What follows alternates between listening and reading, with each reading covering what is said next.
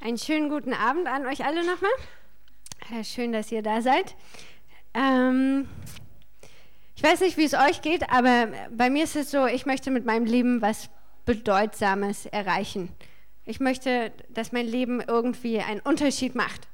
Und es gibt nichts Frustrierendes als einen Tag, wo ich abends ins Bett gehe und das Gefühl habe, es ist eigentlich auch egal gewesen, dass ich aufgestanden bin. Das macht irgendwie keinen Unterschied. Und ich würde behaupten, dass wir alle in uns so einen Wunsch tragen, dass wir alle in uns den Wunsch haben, dass wir einen Unterschied machen wollen, dass wir Einfluss haben wollen, dass wir, dass es nicht egal ist, ob du morgens aufgestanden bist oder nicht. Oder? Ihr, ihr, dürft nicken? Okay, gut. Also, ihr seid dabei. Euch geht's genauso. Sehr gut. Was wäre, wenn es nicht nur einen Unterschied macht, ob du morgens aus dem Bett gekrabbelt bist oder nicht, sondern wenn das, was du tust, im Himmel mächtig Einfluss nimmt? Was wäre, wenn du irgendwie die Dinge, die im Himmel passieren, da wo, wo Gott unterwegs ist und die Engel, wenn, wenn du das mit beeinflussen kannst? In der Offenbarung 8, das ist das letzte Buch der Bibel und ist geschrieben von Johannes, der hat so Visionen von Gott gekriegt darüber, wie es im Himmel aussieht. Und in diesen Visionen beschreibt er den Thronsaal Gottes und er beschreibt, wie in der Mitte Gott sitzt auf seinem Thron und er leuchtet in Herrlichkeit und man kann es kaum angucken, weil er so, so glänzt und leuchtet und so beeindruckend aussieht. Und um ihn herum gibt es so vier Wesen, die haben alle so eine bisschen abgefahrene Gestalt. Und dann gibt es äh, zwölf Älteste, das sind äh, letztendlich geistliche ähm, ja, Autoritäten, die um diesen Thron herumstehen, die tragen Kronen und die legen sie ab vor dem Thron. Und dann gibt es einen Herrscher von Engeln, die nochmal drumherum stehen, die beeindruckenden, mächtigen Engel, die Gott lossendet. Ähm, und wenn man noch weiter gucken will, sind da auch noch die Nationen versammelt, die Gott anbeten. Und alle zusammen sind sie um den Thron versammelt und sie beten Gott an. Und er ist mächtig Action. Du siehst, Anbetung, hast du jetzt mitgekriegt, ist nicht langweilig. Also da ist Action im Thronsaal. Und dann sehen wir, dass in, ähm, an, in dieser Szene was passiert. Nämlich plötzlich heißt es, und es war eine halbe Stunde Stille. Es war eine halbe Stunde Schweigen im Himmel. Alle waren sie still. Warum? Und das lesen wir, wenn, wenn du weiter guckst in dem Vers, kannst du nachlesen, was passiert. Da kommt ein Engel an und der Engel trägt eine Schale mit Räucherwerk. Und das Räucherwerk ist ein Symbol aus, de, aus dem Opfer, wie man früher geopfert hat. Und es steht für die Gebete der Heiligen. Die Gebete der Heiligen, also von denen, die, die eine Beziehung mit Gott haben, wird in den Thronsaal Gottes hineingetragen und es herrscht Schweigen. Der Thronsaal kommt zur Stille, alle staunen weil die Gebete der Heiligen hineinkommen. Wir sind mitten in einer Serie, die heißt äh, Sturmfest. Wir würden eigentlich gerne ähm, euch erzählen, wie ihr ein sturmfreies Leben haben könnt, aber da das nicht so wahnsinnig realistisch ist, ähm, geht es darum, wie können wir ein sturmfestes Leben haben? Wie können wir unser Leben so festmachen, dass selbst wenn der Sturm tobt und wir ähm, weiß ich nicht, Familienkrisen, Beziehungskrisen, Finanzkrisen, was man so alles haben kann. Wie können wir trotzdem fest und stabil sein? Und zwei Dinge machen letztendlich unser Leben richtig stabil. Wir haben das in unterschiedlichen Varianten gehört. Über das Wort Gottes, die Gnade hat uns ähm, Carsten erzählt, wie die unser Leben stark macht. Wir haben über den Heiligen Geist gehört, über die Taufe letzte Woche gehört. Ähm, und in all diesen Dingen wird gestärkt unsere Beziehung zu Gott und unsere Autorität im Leben zu herrschen. Und es ist so, dass, dass Gott uns gemacht hat, um Beziehungen mit ihm zu haben. Er hat uns geschaffen, hat sich uns ausgedacht, dachte, ich habe Lust, Gemeinschaft mit jemandem zu haben. Und dann hat er uns gemacht. Und weil wir leider nicht besonders heilig sind, ich weiß nicht, wie es euch geht, ich bin nicht so irrsinnig heilig, ähm, und wir Sünde in uns tragen, da wo wir egoistisch sind, da wo wir gemeine Dinge machen, da wo wir lügen, wo wir nicht ehrlich sind. All diese Dinge sind Sünde und die verlangen von einem gerechten Gott, dass sie bestraft werden. Und die Strafe dafür wäre der Tod. Und das heißt aber das Ende für unsere Beziehung mit Gott. Und weil Gott es nicht möchte, er hat uns ja für Beziehung geschaffen, hat er seinen Sohn geschickt und der ist an unserer Stelle diesen Tod gestorben. Und macht uns das Angebot, wenn wir sagen, wir wollen diese, wir glauben daran, dass er das gemacht hat, dass er quasi unser Vertreter ist und wir damit freigesprochen werden vor Gott. Und das heißt, wir kommen wieder in diese Beziehung, die Gott uns anbietet. Und darüber hinaus sagt Gott, dass er in uns hineinzieht, einzieht, in uns wohnt durch den Heiligen Geist. Tom hat uns das ganz toll erzählt. Ähm, und damit haben wir Gott in uns und wir haben seine Autorität in uns, dass wir dem Leben nicht einfach nur ausgesetzt sind, sondern dass wir im Leben herrschen dürfen, dass wir ähm, Besitz ergreifen dürfen von unserem Leben. Jetzt habe ich die, die Ehre, über Gebet zu beten, äh, Gebet zu predigen, so rum. Beten ist auch gut. Ähm, und ich weiß nicht, wie es dir geht, wenn du an Gebet denkst. Also vor ein paar Jahren waren die ersten Bilder, die mir zu Gebet eingefallen sind ähm, so richtig uh, Gebetstreffen, wo man so im Kreis sitzt auf Stühlen und alle sitzen so leicht vorn übergebeugt, haben die Hände gefaltet. Es wird einem nach zehn Minuten ein bisschen schwindelig, weil man den Kopf so nach vorne hat. Es ist ganz leise. Irgendjemand hustet. Dann, dann sagt, betet mal jemand was für 30 Sekunden. Dann ist wieder Stille. Und die Zeit geht so langsam vorbei. Kennt, kennt ihr sowas? Furchtbar, grausam. Und das sind, waren meine Assoziationen mit Gebet. Das ist irgendwie anstrengend, das ist trocken, da bleibt die Zeit stehen und nichts passiert mehr. Das ist so langweilig. Aber weil ich ja weiß, als Christ, Bibel lesen und beten, das kriegt irgendwie jeder zusammen, ähm, fühlt man sich irgendwie verpflichtet zu beten, um sein schlechtes Gewissen zu beruhigen. Und ich glaube, dass wir ähm, nicht beten, weil wir da eine so völlig falsche Vorstellung von Gebet haben, weil wir eine völlig falsche Idee haben. Ähm, Andrew Murray sag, sagt eine absolut beeindruckende Aussage. Der sagt, so leicht wie es dem gesunden physischen Leben fällt zu atmen, so leicht fällt es dem gesunden, geisterfüllten Leben zu beten. Hast du schon mal abends im Bett gelegen und dich gefragt, hm, habe ich heute eigentlich geatmet? Muss ich mal nachdenken. Hm. Oder musst du dich morgens anstrengen, wenn du am Frühstückstisch sitzt und dir sagen, okay, atmen, auf jeden Fall atmen, atmen nicht vergessen. Nein, das, das, natürlich nicht, sondern atmen passiert ganz automatisch, völlig von selber. Du musst da überhaupt nicht drüber nachdenken. Das ist sogar so kraftvoll, wenn du versuchst, damit aufzuhören, dass du trotzdem weiteratmest. Ähm, und Andrew Murray macht hier dieses Statement und sagt, genauso sollte es mit Gebet sein. Es sollte völlig automatisch aus dir herausfließen. Wir gucken uns gleich noch an, wie das funktionieren kann. Und ich glaube aber, dass es genau so, so läuft tatsächlich. Dass es was ganz Natürliches sein kann. Eine zweite Sache, weswegen ich glaube, dass wir nicht so viel beten, ist, dass wir nicht richtig das glauben, was Gott selbst über Gebet sagt in Jakobus, das ist ein, ähm, ein Brief in der Bibel, 5 Vers, also im fünften Kapitel, Vers 16, mm, da wird folgende Aussage gemacht: Das Gebet eines Gerechten vermag viel und erweist sich als wirksam. Ich bin ein Fan von, von älteren Übersetzungen und die Elberfelder Übersetzung schreibt: Viel vermag eines gerechten Gebet in seiner Wirkung. Viel vermag eines gerechten Gebet in seiner Wirkung. Und ich glaube, dass wir letztendlich die Dinge tun, die wir für wirkungsvoll halten. Und ich glaube, dass wir das nicht glauben, sonst würden wir mehr beten. Wenn du in Berlin rumguckst, ein Beispiel sind die Bioläden. Leute machen das, was sie für wirkungsvoll halten. Hast du mal reingeguckt, was es da für viele Zuckersorten gibt, die alle nichts mehr mit Zucker zu tun haben, weil sie sind äh, kalorienfrei und aus irgendeiner Palme oder irgendeiner Wurzel oder sonst irgendwas, kosten ein Vermögen. Und Leute kaufen das, weil sie das für wirkungsvoll halten. Es gibt andere Leute, die essen zehn Tage lang, oder na, weiß ich nicht, ob man es Essen nennen kann, grüne, grüne Smoothies. Weil sie das für wirkungsvoll halten, ihren Körper zu entgiften und mehr Energie zu haben und denken, dass das besonders gesund ist. Deswegen machen sie das. Ja?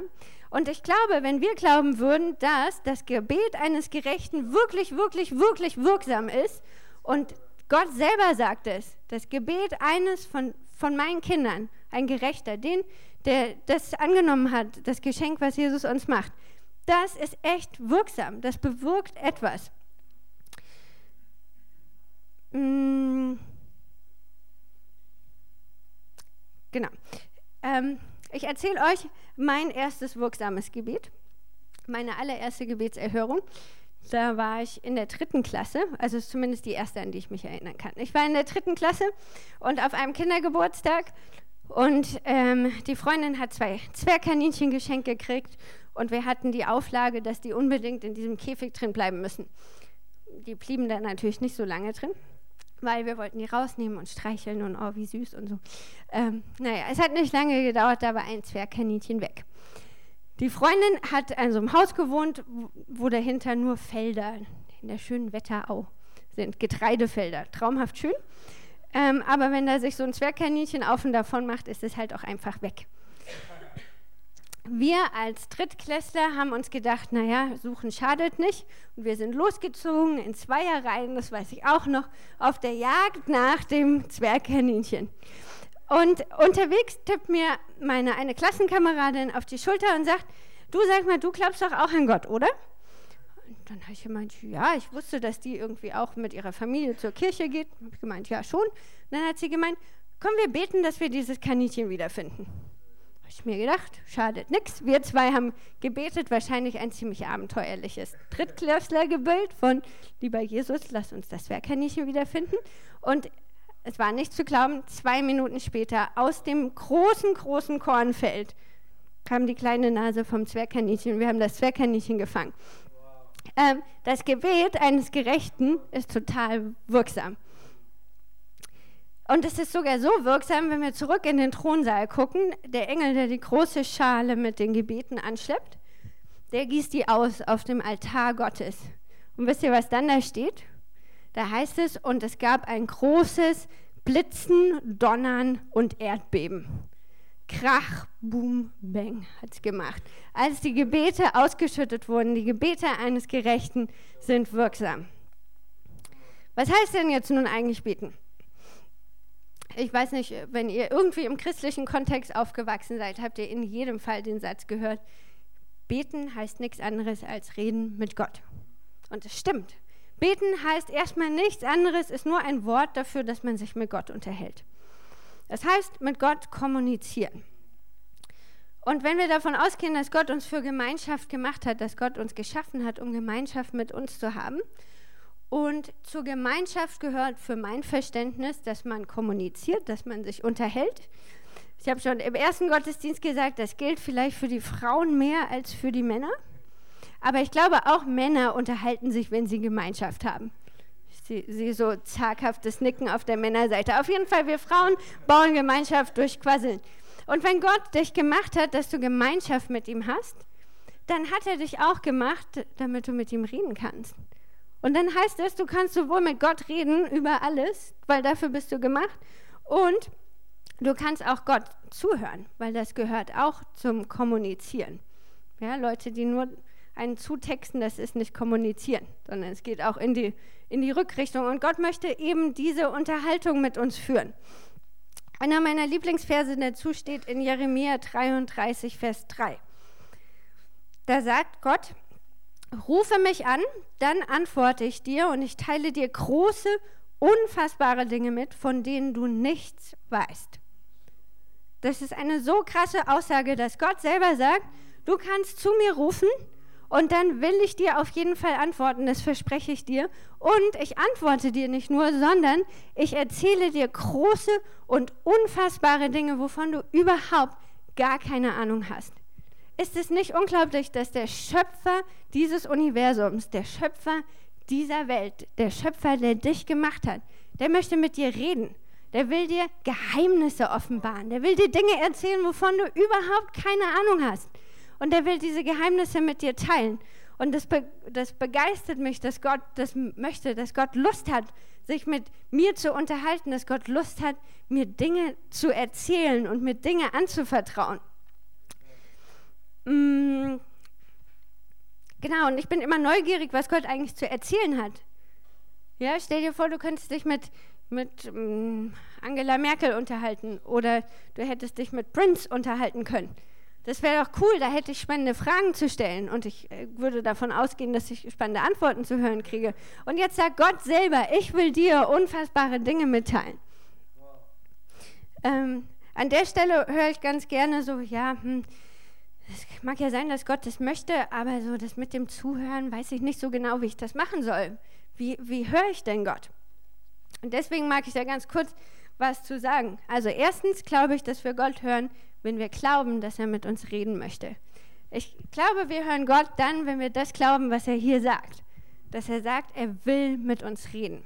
Und wenn wir glauben, dass Gott uns tatsächlich geschaffen hat für Gemeinschaft und dass wir deswegen auch befähigt sind, ihn zu hören. Es würde ja keinen Sinn machen, dass er uns schafft und wir könnten gar nicht mit ihm reden. Wäre ja die ganze Sache absurd. Ähm, das andere, was ich hilfreich finde, ist, dass es manchmal hilft, einfach mal die Klappe zu halten. Also ich bin so eine kleine Quasselschrippe und ich kau irgendwie Gott ein Ohr ab und dann muss er manchmal sagen, so jetzt aber auch Pause, ich habe auch was zu sagen. Und manchmal ist es hilfreich tatsächlich, sich bewusst hinzusetzen, Handy weg, Fernseher aus, was kann man noch, Tablet, Musik, was auch immer da im, im Weg ist und innerlich mal still werden und lauschen, was hat Gott zu sagen. Und dann können wir auf seine Stimme hören. Seine Stimme ist ganz oft ähm, das beschreiben ganz, ganz viele und ich würde das auch so beschreiben, ein, ein zartes Flüstern im Herzen. Und das ist ein bisschen so, als ob quasi dein, dein Gedanke nicht im Kopf läuft, sondern im Herz. Als ob du quasi einen Gedanken im Herz denkst. Und Gott spricht mit deinem Herzen. Und diese leise Stimme, die muss man lernen zu unterscheiden. Das übt man über die Zeit und lernt man immer besser kennen, wie die sich genau anhört. Und dann glaube ich aber auch, dass Gott zu jedem von uns ganz unterschiedlich spricht, so wie er uns gemacht hat. Also wir, wir alle reagieren auf unterschiedliche Dinge ganz, ganz anders. Ja? Mir geht das Herz auf, wenn ich Natur sehe und Landschaften. Andere geht das Herz auf, wenn sie Musik hören oder irgendwelche Bilder sehen. Und Gott benutzt diese Dinge, der benutzt unsere Gedanken, unsere Vorstellungen, all, all das, was uns ausmacht, hat er ja geschaffen. Und all das benutzt er, um mit uns zu reden. Also fühl dich frei, fühl dich entspannt. Du musst nicht Gott so hören wie irgendjemand anders in deinem Treffpunkt oder hier in der Gemeinde oder sonst wo, sondern Gott redet zu dir ganz besonders, so wie das zu deinem Herzen passt. So redet er zu dir. Und du darfst den Dingen vertrauen, die du da wahrnimmst. Und so kannst du einfach mit Gott im Gespräch bleiben, mit Gott im Alltag kommunizieren. Du kannst zum Beispiel, das habe ich neulich gemacht, mit Gott ein Buch lesen. Und Gott einfach mal, während du das Buch liest, fragen, was denkst du denn da so darüber, was ich da lese? Was fällt dir denn auf? Und ich habe das neulich gemacht, habe ein Fachbuch gelesen ähm, und habe so einen Satz gelesen, den ich schon irgendwie hundertmal gelesen habe, wo ich so dachte, jawohl, ja, das muss ich mir merken, das werde ich nachher anwenden und höre, wie Gott ganz klar sagt, das ist totaler Quatsch. Habe ich mir gedacht, naja, aber das habe ich so gelernt. Und, hm. Aber in dem Moment, wo ich das gehört habe, hat das, habe ich plötzlich gemerkt, das stimmt, das ist totaler Quatsch. Dieser Satz widerspricht allem, was in der Bibel steht. Allem. Macht überhaupt gar keinen Sinn, aber ich habe den geglaubt. Und so kann ich mich mit Gott im Alltag unterhalten. Ich kann mich unterhalten auf der Arbeit, wenn ich ganz viel Weisheit brauche und nicht mehr weiter weiß, wenn ich mich ähm, über meinen Chef fürchterlich ärgere, dann kann ich damit zu Gott gehen und sagen, es nervt mich, ich weiß nicht, was ich machen soll, hilf mir, gib mir Weisheit, ich bin so verärgert, das kann ich alles bei, kann ich, damit kann ich zu, Gott gehen. Ich kann Tram fahren und mich hinsetzen und Gott fragen, was denkst du eigentlich gerade, wenn wenn wir hier Tram fahren? Was fällt dir denn auf? Und so können wir unsere Beziehung mit Gott bauen. Und das heißt beten, dass wir unsere Beziehung mit Gott bauen. Beten heißt mehr als nur reden mit Gott. Beten ist viel mehr als nur reden mit Gott. Beten heißt unter anderem auch, dass wir mit Gott zusammen herrschen. Mm, wenn wir die Schöpfungsgeschichte lesen, dann lernen wir da, dass Gott uns gemacht hat als Menschen, um Gemeinschaft mit ihm zu haben. Aber dann hat er uns einen Auftrag gegeben und der Auftrag war, über die Erde zu herrschen. Mm, und später sehen wir, als Jesus seinen Jüngern beibringt, wie sie beten sollen, da sagt er ihnen, ihr sollt beten, dass mein Reich komme und dass mein Wille geschehe. Er gibt ihnen also den Auftrag, dass sie dafür beten, dass, dass wirklich Gottes Reich gebaut wird auf dieser Welt. Und das heißt letztendlich nichts anderes, als dass Gott aus irgendeinem Grund sich so klein macht, dass er sein Wirken hier auf dieser Welt von uns mit abhängig macht. Habt ihr da schon mal drüber nachgedacht? Das sprengt total meinen Verstand. Ich habe keine, keine theologische Erklärung dafür, warum das so ist. Aber Gott sagt, ich will meinen Willen tun, aber ihr sollt dafür beten, dass dieser Wille geschieht. Das heißt, mein Wille kann nicht geschehen, solange ihr nicht betet. Ähm, und ich finde das verrückt, weil ich bin so ein, äh, ich hasse Gruppenarbeit-Typ. Ähm, weiß nicht, in der Uni äh, muss man ja ganz viel Gruppenarbeiten machen. Furchtbar. Ähm, weil du hast immer irgend so eine Trine oder so einen Trankopf dabei, die irgendwie nur da rumhängen und nichts mitmachen, die du mitschleifen musst. Und dann besteht immer das Risiko, dass wenn du irgendwie ein Referat hast oder so, dass dann irgendjemand aufsteht aus deiner Gruppe und der hat überhaupt keinen Plan von nichts und ver versemmelt die ganze Geschichte. Und dann sitzt man da und ist total genervt. Also du hast keine Kontrolle über das Endergebnis, will ich damit sagen. Und das kann ich nicht leiden. Ähm, und das Spannende ist, dass Gott ein... genau, danke schön für die Zustimmung. Das Spannende ist, dass Gott ein Fan von Gruppenarbeit ist. Gott stört es überhaupt nicht, dass das Ergebnis im Zweifelsfall in die Hose gehen könnte, sondern Gott sagt, ich habe ganz viel Freude an Gruppenarbeit weil ich ganz viel gerne mit dir zusammenarbeiten möchte. Das heißt, dass Gott das Ergebnis gar nicht so wichtig ist als die Tatsache, dass er gerne in Partnerschaft mit uns arbeiten möchte. Ist das nicht krass? Hm, jetzt habe ich meinen Punkt verloren. Hier. Wenn wir, wenn wir also so in Partnerschaft mit Gott beten, dann ist es so, wie wenn wir einen Wasserhahn aufdrehen quasi Gottes Wille, seine Absichten, seine Pläne, sein Wunsch, seine Power, seine Autorität, das ist alles da im Rohr und das presst da hinein in den Wasserhahn. Und da gibt es richtig Wasserdruck. Und was wir machen im Gebet ist, wir drehen den Wasserhahn auf, sodass Gottes Kraft freigesetzt wird. Sodass Gottes Kraft freigesetzt wird zu wirken, dass Dinge sich verändern, dass Gottes Reich kommt. Und das machen wir im Gebet. Wir drehen den Wasserhahn der Kraft Gottes auf. Und das kann ganz unterschiedlich aussehen, wie wir das machen. Ähm, das häufigste, wie wir das machen, ist Fürbitte. Fürbitte ist ja so ein, jetzt auch nicht so ein Wort, was Leute in Begeisterungsstürme versetzt, ist aber auch eigentlich nur eine Beschreibung wie beten, nämlich, dass es heißt, für jemand bitten im Deutschen jetzt auch nicht so schwierig zu erklären. Man könnte auch sagen, an die Stelle von jemand anders treten oder für jemand anders dazwischen treten. Das ist Fürbitte. Ähm, und Fürbitte ist unsere Chance, nicht nur unser Leben ähm, sturmfest zu machen, sondern es ist unsere Chance, das Leben von anderen richtig sturmfest zu machen. Ähm, James Goll hat, ein, hat eine Menge Bücher über Gebet geschrieben. Ähm, und die sind inhaltsschwer.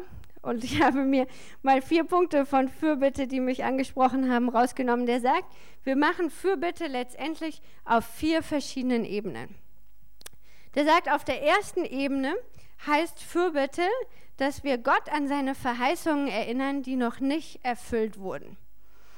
Ähm, und ein Beispiel dafür finden wir in, in Jesaja, ebenfalls ein Buch der Bibel ähm, wo, ähm, wo es heißt, ihr Wächter, also die Leute, die die Wache schieben über, ähm, über Jerusalem, ihr Wächter sollt Jahwe an Jerusalem erinnern.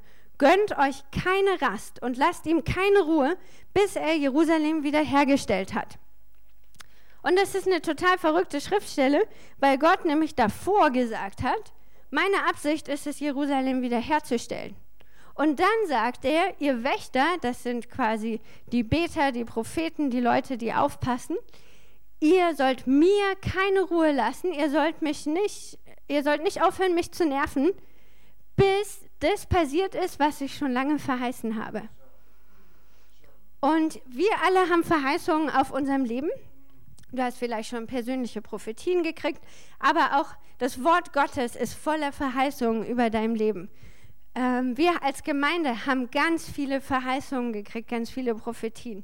Aber das Wort Gottes ist auch voller Verheißungen für uns als Gemeinde. Dieses Land ist voll mit Verheißungen Gottes. Diese Stadt ist voller Verheißungen Gottes. Deine Freunde haben Verheißungen von Gott.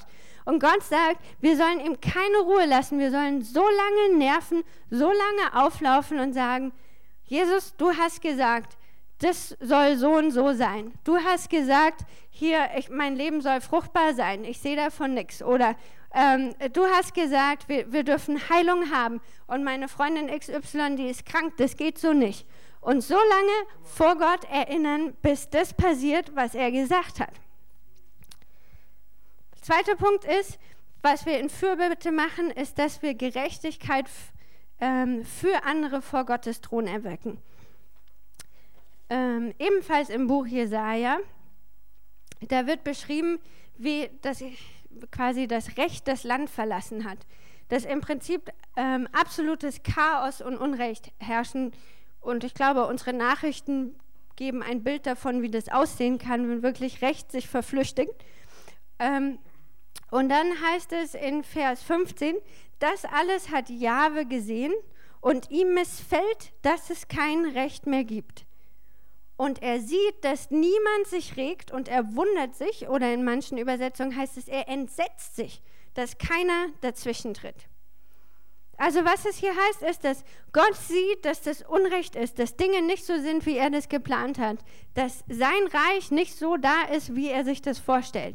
Und es missfällt ihm, es gefällt ihm überhaupt nicht. Und es ärgert ihn und es regt ihn auf. Und dann heißt es, dass er sich entsetzt darüber, dass keiner da ist und den Finger hebt, dass keiner da ist und eintritt und sagt, das ist nicht richtig.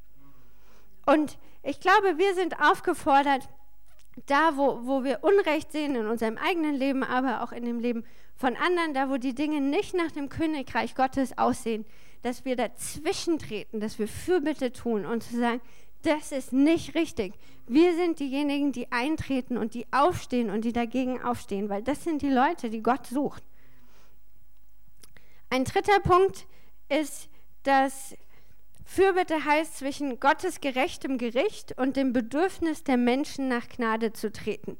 Ich habe am Anfang ja schon gesagt, wenn wir Sünde haben, haben wir das Gericht Gottes verdient. Wir haben die Strafe verdient, ähm, dass, dass Gott das bestrafen muss mit dem Tod tatsächlich ähm, weil wir einfach nicht heilig sind vor ihm.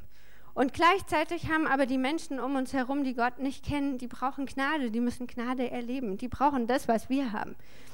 Ähm, und mh, mm, in, in Hesekiel sagt Gott ähm, über, über, über die Verlorenen sozusagen, sagt er, und ich suchte einen Mann unter ihnen, der die Mauer zumauert und der für das Land in die Breche springt und mir entgegentritt, damit ich es nicht vernichten muss.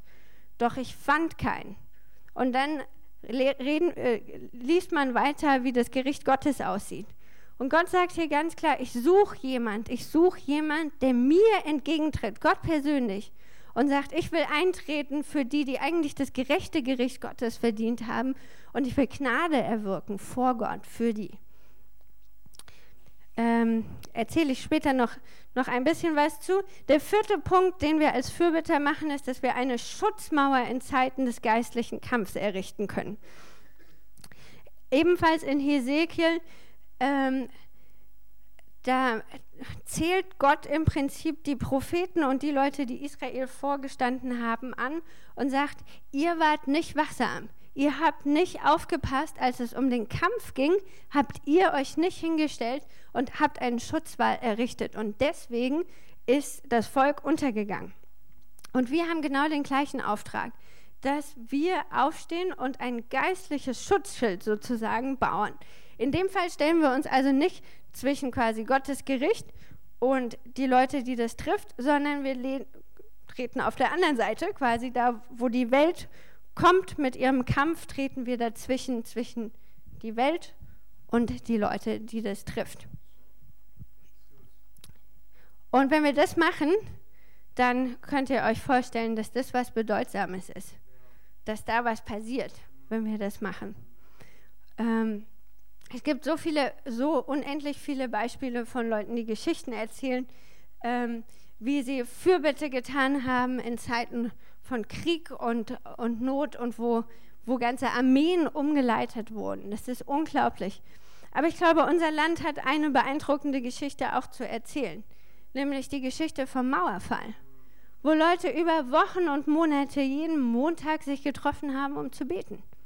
Und die haben auch ohne Zweifel ganz viel politisches Zeug darum herum gemacht. Ähm, und das war nicht, nicht nur Gebet an der Stelle, aber viele davon haben sich ernstlich getroffen, um Fürbitte zu tun, um zu Gott zu gehen und zu sagen, das ist nicht richtig. Es ist nicht richtig, dass diese Mauer durch unser Land führt. Und das Ergebnis ist, was wir heute haben, dass man kreuz und quer mit der M10 einmal rechts, links rum fahren kann und wir keine Mauer haben in dieser Stadt und wir ein vereintes Land sind. Ähm, ein Beispiel, was ich erzählen kann aus meinem Leben, ist, dass ich ein, eine Freundin habe und die hatte eine, eine schwierige Zeit, auch gesu gesundheitlich war das irgendwie schwierig, das wusste ich.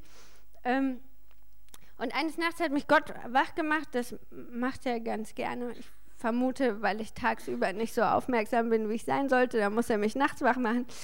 Ähm, und ich, ich wusste, dass Gott mich wach gemacht hat. Der Unterschied ist, du kriegst irgendwie mit, dass es eigentlich kein Geräusch gab, aber dass jemand dich echt wach gemacht hat. So, und dann bist du wach. Und dann habe ich Gott gefragt, was in aller Welt denn los ist. Und ich habe irgendwie das mit dem Zuhören nicht so gut auf die Reihe gekriegt. Ähm, aber mir ist das Gesicht von dieser Freundin so im Kopf hängen geblieben. Und dann dachte ich mir, naja gut, ich kann wenigstens für sie beten. Schaden kann es jetzt nicht. Ähm, habe ich angefangen für sie zu beten und dann fiel mir ihre Situation ein. Und dann habe ich quasi Schutz über ihr ausgesprochen, habe diesen Schutzwall versucht zu errichten. Ich habe die Verheißung Gottes über ihr ausgesprochen, dass sie, ähm, dass sie reich gesegnet ist, dass sie Gesundheit hat und solche Dinge. Und dann habe ich mich umgedreht und bin wieder eingeschlafen. War jetzt ehrlich gesagt auch nicht so irrsinnig spektakulär.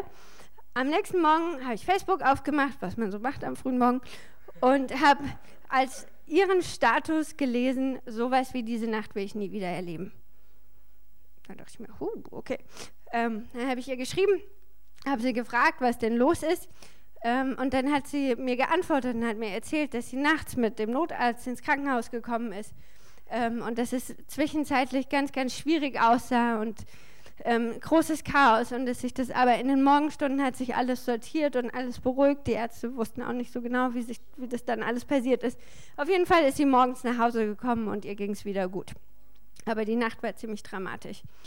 Ähm, und das war so eine Situation, wo, wo Gott mich auch, äh, kam dann raus, Gott hat ganz viele Leute in der Nacht wach gemacht, ähm, wo ich mit, mitmachen durfte, mithelfen durfte, sozusagen. Dafür zu sorgen, dass dieser Schutzwall steht, dass die Verheißungen Gottes über ihrem Leben freigesetzt sind. Und wenn wir Fürbitte tun, dann drehen wir diesen Hahn Gottes auf, wir drehen die Kraft Gottes frei. Und dann wird wirklich diese Welt verändert, dann wird Gottes Wille freigesetzt und sein Reich gebaut. Und du kannst dich umschauen in deinem Leben, wo überall nicht Gottes Wille geschieht. Und überall da sind wir eigentlich gefragt. Nicht nur eigentlich, überall da sind wir gefragt. Ich nehme die Abschwächung wieder raus. Was heißt das jetzt ganz praktisch? Wie macht man das mit dem Beten?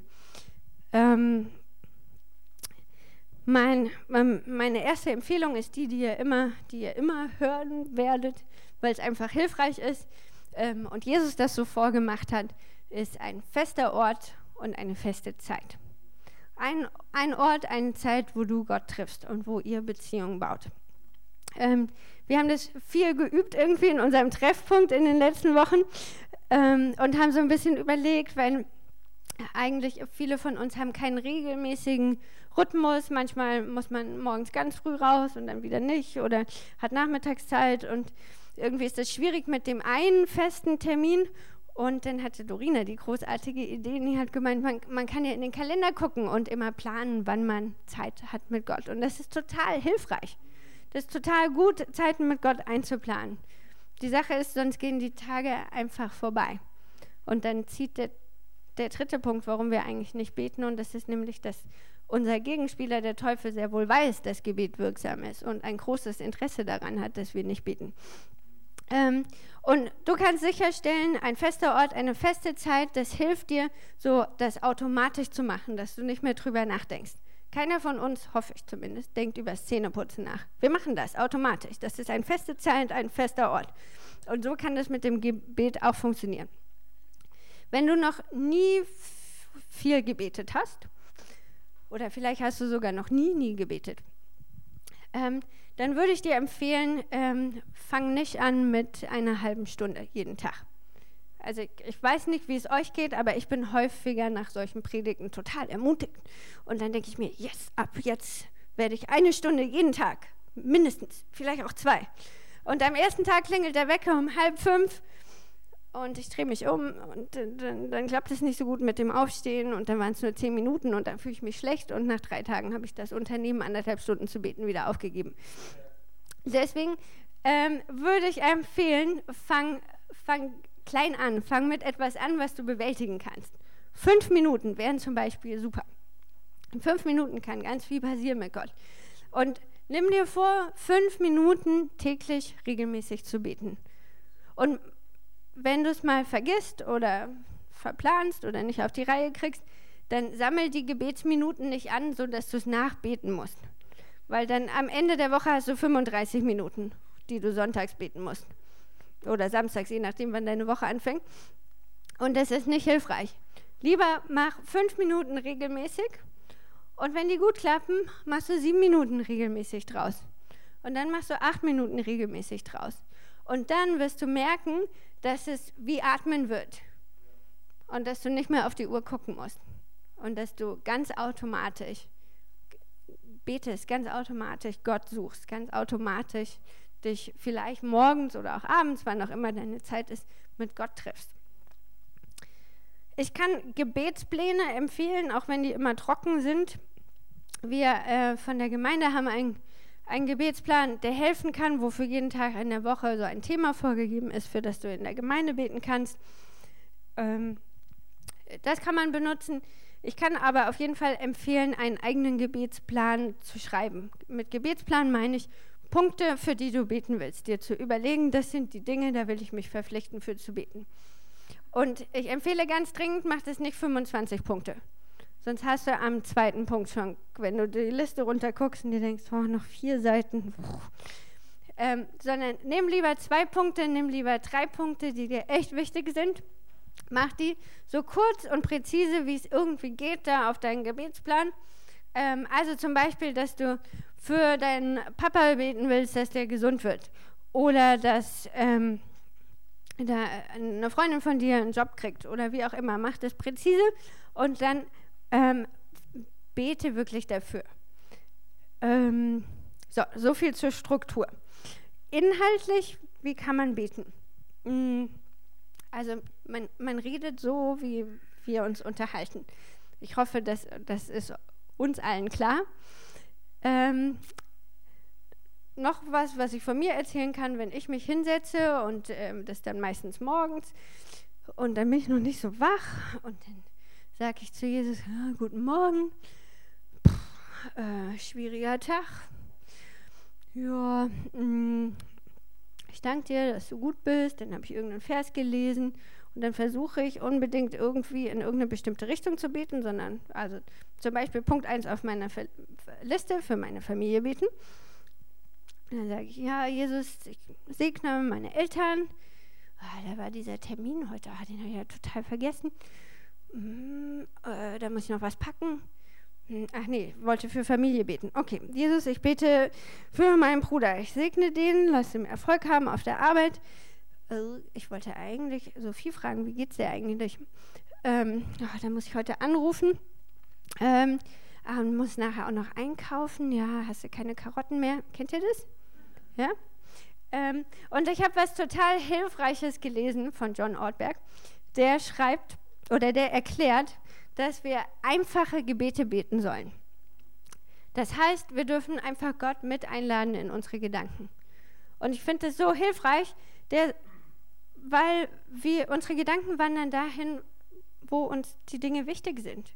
Die bewegen sich um die Dinge, die wichtig sind. Und ich kann Gott einfach mitnehmen und im Gespräch mit ihm darüber bleiben. Das heißt, wenn ich da sitze und ich bete für meine Familie und dann fällt mir ein, oh, der Termin heute. Dann kann ich zu Gott sagen, ah ja, der Termin, den hatte ich fast vergessen, aber jetzt merke ich, boah, ich bin voll gestresst, Jesus, warum bin ich eigentlich gestresst? Du bist doch mit dabei. Jesus, ich danke dir, dass du heute mit mir zu meinem Termin gehst. Und ich danke dir, dass du mir Weisheit geben wirst, den Termin zu handeln. Und ich spreche da deinen Segen drüber aus. Ich segne meine Kollegen, was auch immer dann an Termin ansteht. Ähm, und Sophie wollte ich anrufen. Jesus, ich bitte dich, dass du mir hilfst, dran zu denken. Und ich segne die aber schon mal. Und ich bete, dass sie einen richtig guten Tag mit dir hat und dass du zu ihr sprichst. Und ich danke dir, dass du mich versorgst, dass ich nachher zum Supermarkt gehen kann und einkaufen gehen kann. Versteht ihr, was ich meine? Ja, Gott mitnehmen da, wo deine Gedanken dich hinführen. Und dann wirst du sehen, wenn du die Punkte hast, die so durch deine Gedanken flitzen, kannst du wieder zurückkommen zu dem, was auf deiner Gebetsliste steht. Ähm, beten gemeinsam ist eine gute Sache. Zusammen zu beten ist quasi, als ob wir alle zusammen den Wasserhahn Gottes aufdrehen. Und zwar jeder seinen eigenen wohlgemerkt. Ähm, und vorhin dachte ich so, das ist dann im Prinzip wie in diesen großen Actionfilmen, kennt ihr, wo, wo diese im Kanalisationssystem oder so, ich weiß auch nicht, was die Superhelden da immer machen, auf jeden Fall, wo diese großen Drehschrauben sind und die werden dann aufgedreht und dann geht die Tür auf mit so einem Tsch und dann macht kommt dieser große Wasserstrahl entgegen. Habt ihr das Bild vor Augen? Ja, ich kann das nicht so gut erklären, ich gucke das nicht so oft, aber ähm, so ist es, wenn wir zusammen beten. Wir, wir drehen dieses große, die große Kanalisationsdings auf. Und die Kraft Gottes wird freigesetzt. Nicht nur wie so beim Wasserhahn, sondern die wird richtig mit Kraft, mit Schwung freigesetzt. Und Gebetstreffen können uns einfach helfen, uns ermutigen. Wenn du mit anderen zusammen betest, wird, wird dein Geist ermutigt. Wenn man zusammen betet, betet man meistens länger. Das heißt, wir können so unsere ähm, Gebetsmuckis mittrainieren. Und ich will euch ganz doll einladen, dass mitzukommen. Samstags hier vorm Gottesdienst um halb vier bis halb fünf beten wir hier unten im Keller und jeder ist da eingeladen mitzumachen. Ähm, zum Beispiel heute ähm, haben wir gebetet und Gott hat eben genau das gesagt, was er dann in beiden Gottesdiensten getan hat. Er hat nämlich davon gesprochen, von, von seinem Feuer, was er uns geben will. Und wir haben das angefangen ähm, zu beten, das loszuschieben. Wir haben quasi den Wasserhahn aufgedreht. Und als dann ihr hier im Gottesdienst war, da war dieses Wasser schon am Laufen. Das haben nämlich Leute schon freigebetet. Und du kannst da mit dabei sein. Du kannst genau das machen. Und dann kann man sich darin üben, diesen Wasserhahn aufzudrehen. Und du kannst hören, was Gott sagt, was er hier samstags machen will. Ähm, und das ist eine, eine echt super Sache. Eine andere Sache, die uns hilft zu beten, ist, wenn wir einfach die Bibel benutzen zum Beten, die Schrift, die wir haben. Hm, ganz viele sagen immer, man kann die Psalmen beten, das ist eine tolle Sache, da kannst du wirklich für jede, für jede Gefühlssituation findest du irgendwas. Wenn du ganz mies drauf bist, total depressiv, völlig verzweifelt, voller Angst, himmelhoch jauchzen, ist alles dabei angebieten.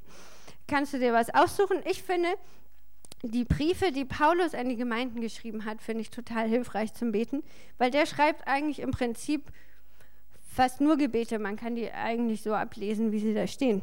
Zum Beispiel schreibt er an die Epheser, ich bitte den Gott unseres Herrn Jesus Christus, dass er euch durch seinen Geist Weisheit gibt und euch zeigt, wie er selbst ist, dass ihr ihn erkennen könnt. Das ist ein Gebet. Und das kannst du einfach nehmen und sagen, Gott, ich bitte dich, dass du mir durch deinen Geist der Wei oder dass du mir deinen Geist der Weisheit gibst und mir zeigst, wie du bist, damit ich dich erkennen kann.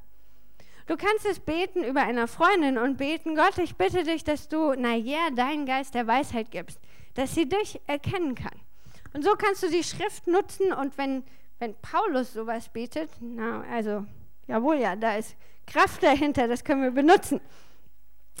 Du kannst prophetisch beten, das heißt, du kannst ähm, so ein bisschen, was ich versucht habe, als ich da nachts wach geworden bin, dass du fragst, Gott, was, was steht eigentlich an?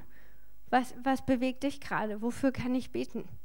Und die Bibel sagt, oder Gott sagt uns in der Bibel tatsächlich, dass sowohl Jesus als auch der Heilige Geist beide am Beten sind. Das ist total verrückt. Äh, ihr könnt mich nach den Schriftstellen fragen, die Ähm, aber beide sind am Beten und wir können mitmachen. Das heißt, du kannst einfach fragen, Heiliger Geist, was betest du eigentlich gerade? Und dann gibt er dir vielleicht ein Bild oder ein Wort und dann kannst du fragen, was das heißt und dann könnt ihr zusammen beten. Wie cool ist das, dass du mit Jesus, dem Heiligen Geist, zusammen beten kannst. Du kannst in Zungen beten. Es hat äh, Tom uns ganz viel erklärt, wie viel uns das aufbaut. Ähm, und was ich total hilfreich finde, ist, ein Gebetssandwich zu machen. Das Gebetssandwich finden wir in 1. Thessalonicher 5 von Vers 16 bis 18. Das ist auch ein Brief an eine Gemeinde.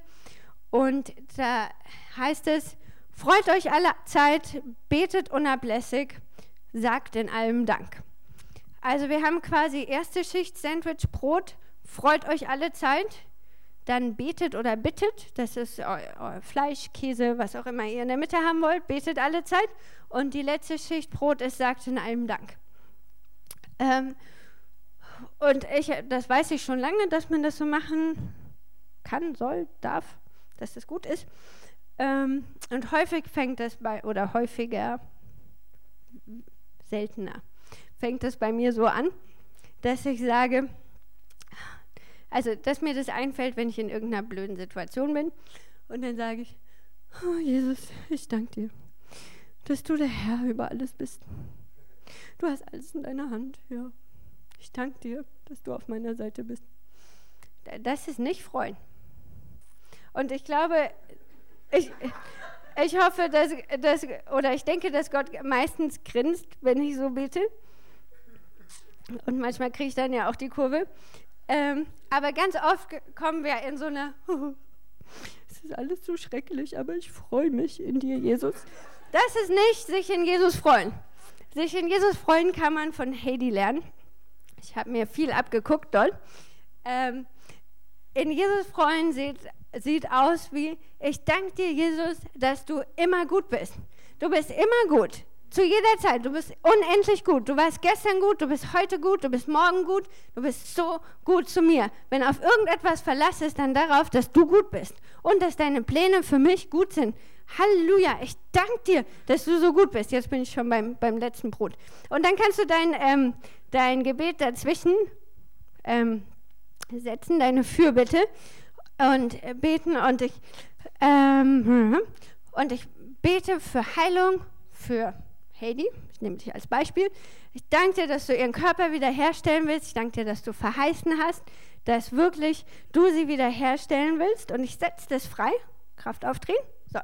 Und dann kannst du Gott danken. Danke, dass du wirklich dein Reich baust. Danke, dass deine Kraft so viel größer ist. Und das ist ein Gebetssandwich.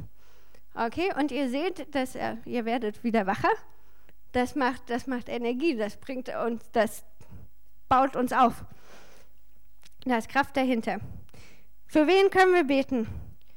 Ähm, na, auf jeden Fall für Leute, die Gott nicht kennen. Das habe ich ja eben schon erzählt, dass ein Teil von Fürbitte der ist, dass wir eintreten, eintreten vor Gott. Ähm, für andere. Viele von uns in der Gemeinde haben so eine Grace List, eine Gnadenliste, auf der wir Leute aufgeschrieben haben, von denen wir glauben, dass die ähm, Gott noch begegnen müssen und von denen wir vertrauen, dass sie eine Beziehung mit Gott anfangen. Und es ist eine super Sache, sowas zu haben. Ähm, und ich will euch ein Beispiel von meiner Freundin vom Anfang erzählen. Erinnert euch an das Kaninchen und die Freundin, die mir auf, auf die Schulter getippt hat, oder meine Klassenkameradin. Ähm, besagte Klassenkameradin ähm, habe ich dann erst wieder in der, o äh, in der Oberstufe getroffen. Ähm, und sie glaubte zwar an Gott, das hatte ich ja schon mitgekriegt, aber mit Jesus wollte sie absolut nichts zu tun haben. Und zwar gar nichts. Ähm, und ich habe mir den Mund fusselig geredet das, äh, geredet, das Evangelium hoch und runter gepredigt, ähm, Bibelstellen zitiert, heißeste Diskussionen mit ihr geführt. Es war nichts zu machen. Und ich habe ganz viel gebetet für sie und mir jedes Mal, sie kam ganz viel in den Gottesdienst beeindruckenderweise. Und jedes Mal habe ich gebetet, Jesus, begegne ihr, zeig dich ihr. Nichts. Es ist nichts passiert. Ich war so unendlich frustriert. Und dann sind wir beide, wir haben die Schule verlassen, wir sind in unterschiedliche Städte gezogen, ich habe den Kontakt verloren. Ähm, und ich habe das vergessen und ich, pff, was ich nicht vergessen habe, dass, dass ich irgendwie knatschig mit Gott war. Und dass ich mir so dachte, das bringt eh nichts. Was soll das? Ähm, fünf Jahre später bin ich ähm, meine erste Woche in Kapstadt. Ähm, da war ich vom Studium aus und wem begegne ich in Kapstadt? Meiner Freundin Wiebke.